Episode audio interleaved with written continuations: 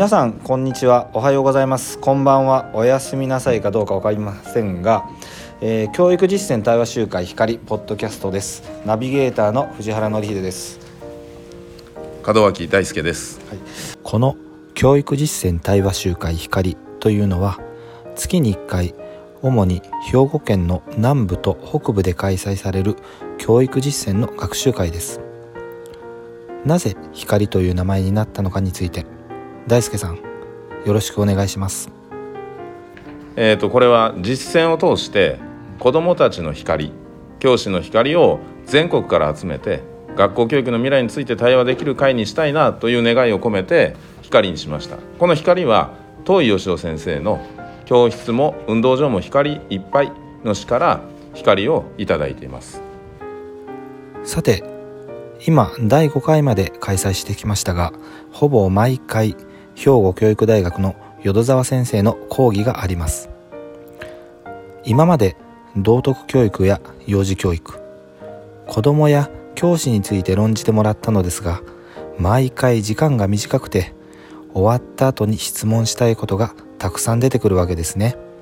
そこで今回は会が終わってから時間をとってもらいいくつかの質問に答えてもらいました。その様子をお届けします。ではどうぞ。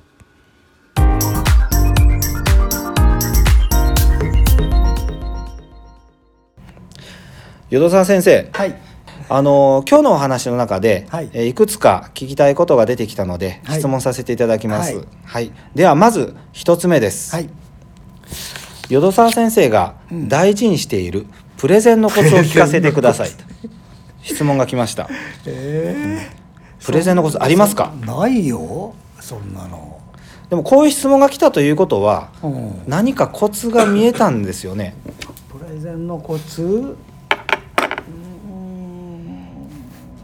誰に伝えるのかっていうのをまず考える。うん。誰に伝えるか。うん。対象を考えるんですね。だってだって聞いてる対象によって話す内容変わるし話し方も変わるので、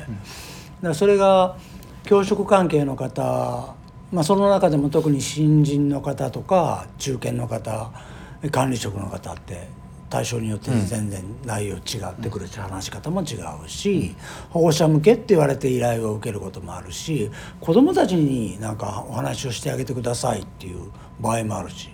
もっと難しいのはその子どもたちと保護者に話してくださいっていうとそれミックスした話の構成を考えないといけないんで、まずは聞いてる人ありきかな、うん。だからそこにスポットを当てます。なんかお話聞いてたら普段の授業で心がけてるようなことと同じかなと思ああそれはもちろんそうでしょう。ん。ですけど、う、うん、プレゼンも授業も一緒。うんうん。だからコツじゃないけれども終わりの時間を絶対守るっていう、終わりの時間を守る、うん。うんやっぱり限られた時間の中で話さなくちゃいけないので その時間に合わせて多分聞きに来てくれてると思うのでどんなにいいお話をしても5分過ぎたらアウトって僕は思ってるのでできれば理想としては1分2分前に終わるっていうのが理想。で常にそれは心がけています。はい、ありがまとうございます。た聞きたいなっていう。あまた聞きたいなと思わせる、うん。はいありがとうございました。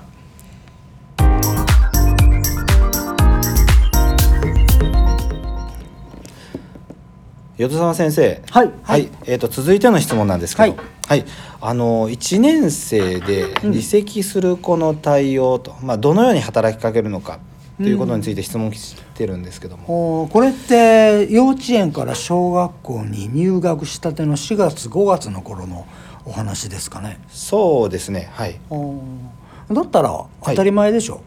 あ離席するのは当たり前、うん。うん。座らないもん。座らない。やだって椅子に座らないもん。幼稚園では、まああのーお誕生会、はい。お楽しみ会とかで特別椅子持って行って座るっていうセッティングがない限り基本的には座らないですよ。うんうんうん、集まって、うん。あの絨毯の上に座ってることが多いから、座らないことを異常だと思わないことですね。普通だよって、うん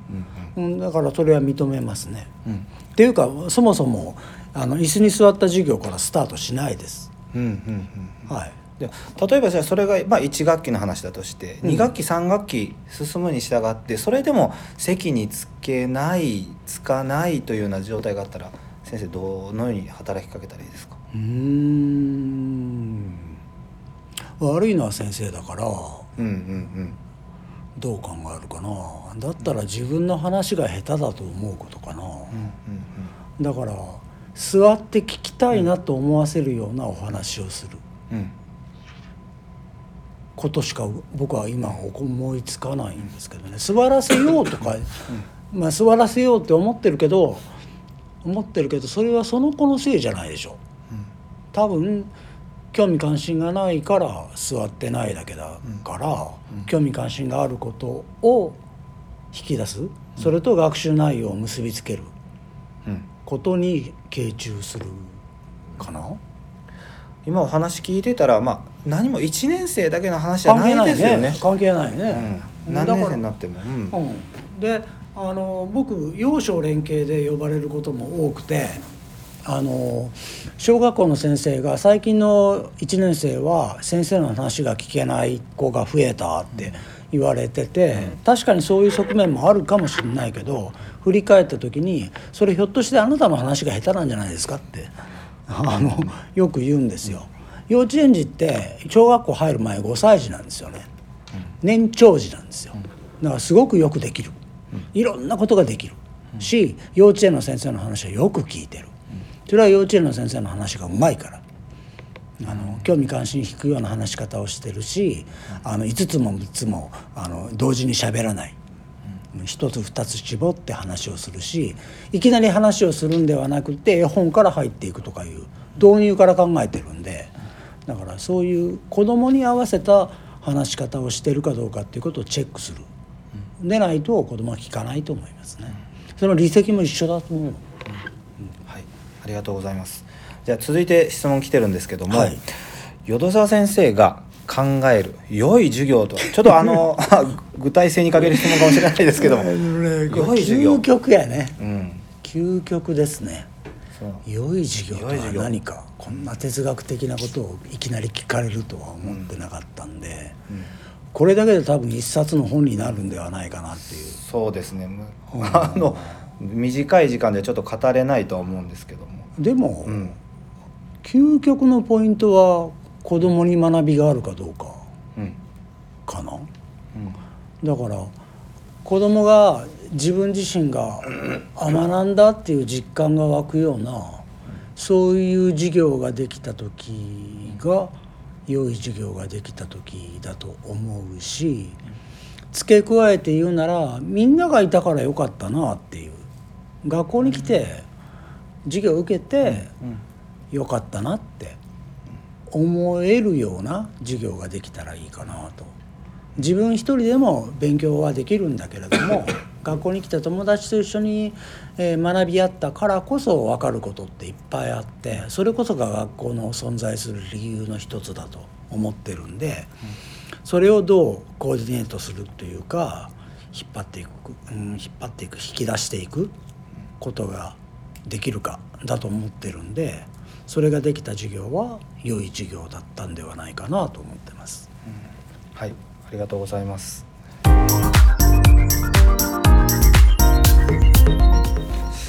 えっと淀沢先生次の質問なんですけども、はい。はい。あのまあ毎回先生講義の初めに、はい。まああのき人間性の話教養を身につけようっていう話をされますよね。はい。はい。うん、であの教養を身につけたいどんな本読んだらいいかわからないっていう質問来てるんですけども いかがですか？はい、いや僕は教養よりもまずは感性だと思うのでこう自然を見て美しいなと思えるような心あの人とのつながりを見て綺麗だなって思えるような心を育てることが一番だと思ってるけど一方で教養も大事だと思っています。で本ということなんだけど、僕ちっちゃい時から本が大好きだったの。はい、同じです。はい。うんできっかけはあの1年生の担任の先生があの僕の道徳のか感想文というか「あのね帳」の後ろに書いてくれた言葉で「あの与沢君はあの狼のこのお話がとても好きであのよく読んだんだねって言って書いてあって、だったらあのあなたが高学年になったらあのシートンの「あの狼をロボ」っていうやつがあるからあのぜひ読んでみてって書いてあって僕その先生のこと大好きだったから4年生ぐらいで読んだの。もう待ちきれなくて。めちゃくちゃ面白かったの。でそれで、まあ、ますます好きになったの。っていうのが奥底にあって。もう一個は3年生ぐらいの時に読んだ赤ん坊大将海へ行くっていう佐藤悟さんの童話を見てなんて素敵なファンタジーの世界なんだって思って読み始めてもう図書室図書室のあの虫になってしまってというか主主になってしまってもうかなり大量の本を読みました。でその時に片っ端から読んだ。あのパッと目についたやつを。だからジャンル関係なくってとにかく多読でした。多読は多読の良さがあっていろんなことに興味関心が広がるんでまあ幼いから吸収力もあったんだと思うけども科学的な本から社会科に関係する本もあればあの物語もあるし、えー、それからまあちっちゃい時から星は好きだったから星関係神話関係のものも推理小説も好きだったしっていうのをずっと続けていってで中学ぐらいになって理数系になったんで理数系の本むちゃくちゃたくさん読んで高校の時は哲学書みたいなのに興味があったんでそういったものと日本古来からある文学作品っていうのを片っ端から読んだんで。そういう読書習慣を身につけるっていうことがまずいいのではないかなだからどんな本っていうよりもまずは多読かなというふうに思います。ありがとうございます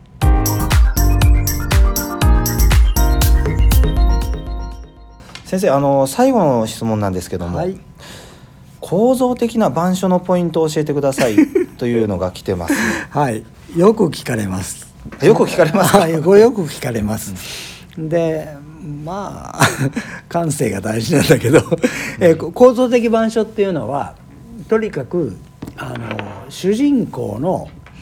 えー、心の動きっていうのが端的に表現される工夫をすることと、そこに子どもたちの考えが盛り込まれた授業の流れが読めるようなものを仕上げていくっていうことがベースです。それがうまく表現できるにはどうしたらいいかっていうことなんだけれどもまず1点目はダラダラダラとダラとと書かない、はい、あのいわゆる国語が得意な人に多いんだけど黒板中に文字だらけっていうね。そういう板書をよく見るんだけどもいかにもなんか子どもたちが発言しましたよみたいなね、あのこんだけみんな頑張ったねみたいなことをやってるんだけれども UD の考え方でいくならば理解の遅い子あるいはこうなかなかこう集中できない子にとって黒板いっぱいの文字の板書を読むかっていう話ですよ。絶対読まない。見向きもしない。何の効果もないと思ってるのでできる限り話して話はよく聞くんだけれどもその中のエッセンスとして大事な言葉タームを抽出して板書して確認を取ることが一番大事かなというふうに思ってます。でしかも学年の発達段階に応じて、えー、文字の大きさなんかも当然のごとく気をつけます。でまあ、これは構造的マンションとちょっと離れますけれどもひらがなの形であるとか漢字の書き順であるとかいうことは当然のごとく気をつけます。で次に言えるのがよくあるのが場面絵ですよね。効果的な場面絵っていうのをどうチョイスするかっていうことあるいは自分でどうやって書くかっていうことで貼る位置によっても変わってきます。心情曲線が現れるような貼り方っていうのがあるし、あの比較構図を、えー、比較思考が促進されるような貼り方もあるので貼り方一つにとっても一つをとっても工夫をします。次はチョークの色ですね。えー、一番大事な言葉っていうのは黄色で書きます一番目立つから。で赤は基本的には使いません。あの黒板に対して沈み込む色だからあるいは、えー、色覚に問題のある子にとっては見えないからっていうのがその理由で書くに使うにしても、まあ、強調点波線とか点線とかぐらいでしか使いません。でそれを使うぐらいだったらばオレンジ蛍光のオレンジを使った方がはるかに見えやすいですね。それから緑もあまり使わないんだけれどもこれも蛍光チョークを使うとよく見えるので使います。でまあその他、まあ、ブルーもあのあえて僕は使いますけれどもあの大事なことは色の意味を考えるということ。それぞれ自分の中でカテゴライズしてこういう言葉に関してはこの色こういう言葉に関してはこの色っていうのを決めてそれに統一して表現しないと子どもが混乱する、えー、ことになってしまいますから あのすごくバラエティーに富んだ色使いをしてるんだけど一体何書いてるのかわからないっていうような板書もあるからそれをもうちょっと計算してまあ理系の頭がいるんだけれどもそういったことを意識して書いていくことが大事それから吹き出しの形もいろいろありますあの雲マークもあればトゲトゲしたやつもあればあの本当にこう千差万別なのでそれも状況に合わせて書きます。えーと、プラス系の言葉を囲む線は、えー、暖色系でやります。でマイナス感情を表してるなと思ったやつは感触系で囲みますっていうのも視覚的な訴えを強調するかなというふうに思います。矢印もそうです。矢印の種類もチョークを縦に使うのか横に使うのかで全然違ってくるのでそういったことも意識をします。そうやってまずは僕はあの板書計画を先に作りますね。で板書計画が書けるっていうことは指導の流れが頭に入ってるっていうことなのでその後指導案書いたらスムーズに書けます。というよりも指導案書くよりも板書計画書く方が難しいです。ので板書計画を緻密に考えておくことをお勧めします。書く順番もそうなんですよ。子供たちはバラバラに言っていきますからね。